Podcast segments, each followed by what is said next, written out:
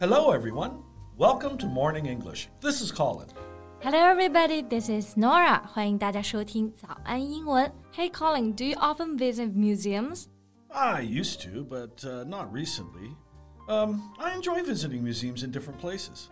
Uh, so what kind of museums do you usually visit? Ah, well, definitely archaeology museums. They display archaeological artifacts, and those can tell a great deal about the history and culture of a town. How about you? Mm, yeah, me too. Hence for archaeology museums. Archaeology 这个单词呢，指的就是考古。博物馆的类型其实非常的多，比如说有 art museums 美术馆、science museums 科技馆。 那我们刚刚说到的这个 archaeology museums，其实指的是属于历史博物馆的一种。里面展示的呢，通常都是考古文物，每一个文物都可以直接告诉我们关于过去的信息。Right. The archaeological artifacts, or relics, are really interesting. Many are unique and mysterious in terms of their shape and decorative pattern. Yeah, relics 或者说 archaeological artifacts 这两个表达呢，都可以指的是历史文物。去博物馆，大家经常就会看到有一些文物是有非常奇特的造型或者是花纹的。each pattern or shape may represent a specific meaning. Right. And it's always shocking to find that the relics from thousands of years ago could be so exquisitely designed. Right. Exquisitely designed，指的就是精美的设计的。在博物馆展出的历史文物呢，很多时候无论是从工艺啊、材质啊，还有纹饰来讲，都是非常精美的。And have you heard about Sanxingdui ruins in China? Oh yeah, of course. Uh, it's a well known ruin site. One of the world's greatest archaeological finds of the 20th century. yeah，英文中我们说到遗址啊，就可以用到 ruins site 这个表达。 ruins 指的就是遗迹，site 就是地址。中国四川的三星堆遗址就被誉为是二十世纪世界上最伟大的考古发现之一。然后这个遗址呢，最近就公布了从二零二一年五月以来的最新的发掘成果。不少的网友看过之后都调侃说，表情包又有新的素材了。yeah, I have read the news about it. Um, the discovery was uh, impressive. A total of 1,771 cultural relics from the site were discovered, of which 557 are relatively intact. 没错，据统计呢，一共是发现了一千七百七十一件文物，而其中呢有五百五十七件都是比较完整的。Intact，那这个单词呢指的就是没有被损坏的。 Yeah.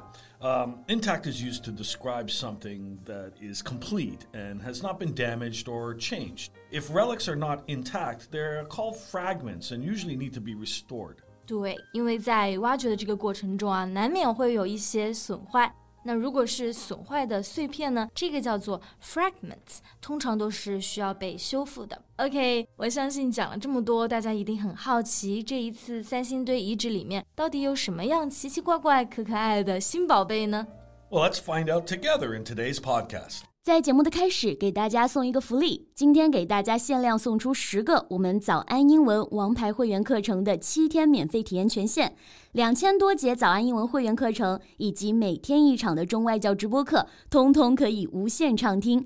体验链接放在我们本期节目的 show notes 里面了，请大家自行领取，先到先得。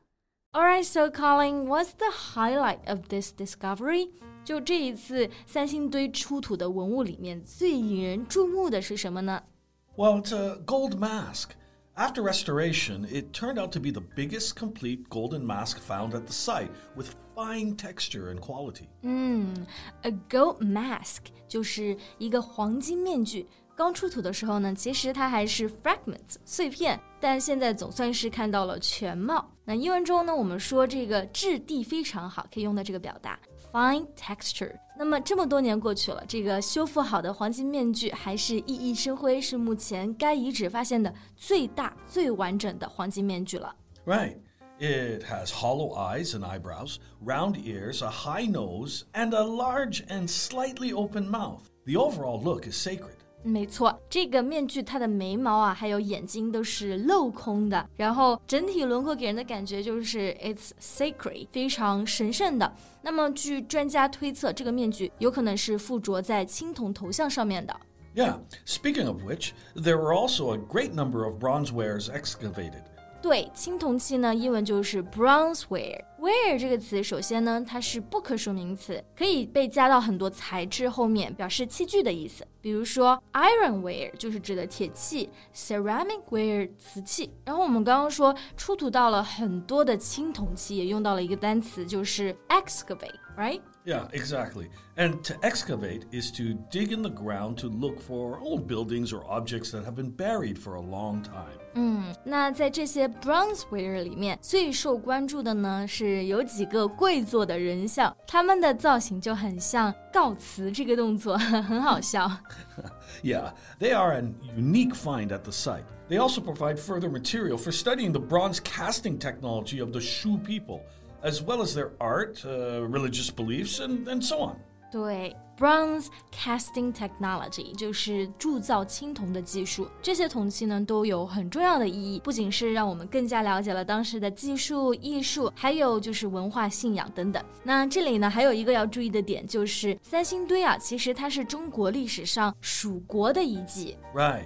The findings confirmed that the site housed the ruins of an ancient city that was the political, economic, and cultural center of the Shu kingdom. Yeah, and these findings are really important. 因为在发掘工作开始之前，人们认为呢，四川只有三千年的历史，但是这一次的发现可以让四川的文明可以追溯到五千年前。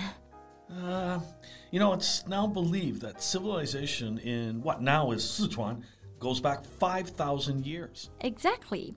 And you know, one article that really impressed me was a piece of jade，就是木箱底发现了一件非常精美的玉刀。Yeah, it's really similar to a modern knife. You can directly put it on a dinner table serving Western cuisine without it looking out of place. 对，那这一件 jade knife 玉刀啊，它的特殊的点就是和现代的西餐中的刀具非常相似，而且基本上看不出来很大的区别。Right.